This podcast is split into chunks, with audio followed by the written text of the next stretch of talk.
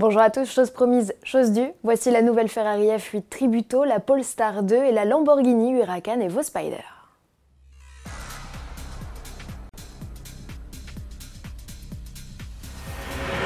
Clap de fin pour la 488 GTB, la Ferrari lancée en 2015 prend sa retraite, remplacée par la F8 Tributo. Derrière ce nom, la firme de Maranello rend surtout hommage à une motorisation, le V8 3.9 litres biturbo. D'ailleurs, Tributo est presque l'anagramme de biturbo. Qualifié d'œuvre d'art, il a été reconnu meilleur moteur des 20 dernières années.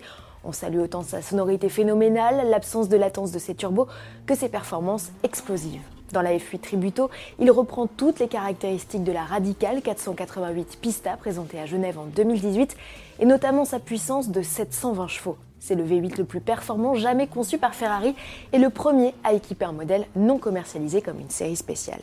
La F8 Tributo affiche des performances identiques au Pista, Coupé et Speeder, avec un 0 à 100 expédié en 2 secondes 9 et un 0 à 200 avalé en moins de 8 secondes. De sa devancière, la 488, la berlinette ne conserve que les portières et le pavillon, tout le reste est nouveau. Le travail aérodynamique est toujours très impressionnant. Les optiques, plus compactes, ont permis notamment de créer de nouvelles prises d'air à l'avant. À l'arrière, la lunette en polycarbonate rappelle celle de la F40 et on remarque le retour des quatre feux abandonnés après la F430. Dans l'habitacle, la planche de bord a été redessinée avec des bus d'aération rondes.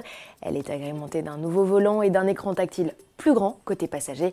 La console centrale, où se trouvent les commandes de la boîte robotisée à cet rapport, évolue légèrement. La F8 Tributo sera à découvrir dès le 5 mars sur le stand Ferrari du Salon de Genève.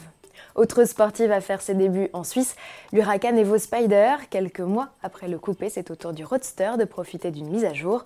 Outre les nouveautés esthétiques, Lamborghini fait surtout évoluer la fiche technique autour de la découvrable de recevoir les roues arrière directrices et le V10 atmosphérique de 640 chevaux et 600 Nm. 120 kg plus lourd que le coupé, renfort oblige, le Spider réclame 3 secondes 1 pour passer de 0 à 100 km/h, c'est 2 dixièmes de plus que le coupé.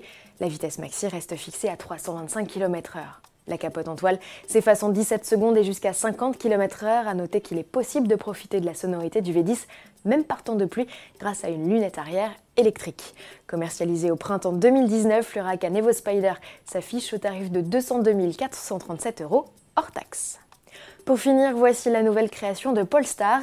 Après un coupé hybride rechargeable dévoilé il y a un an, le constructeur spécialisé dans les véhicules électrifiés haute performance présente la 2, son premier véhicule 100% électrique.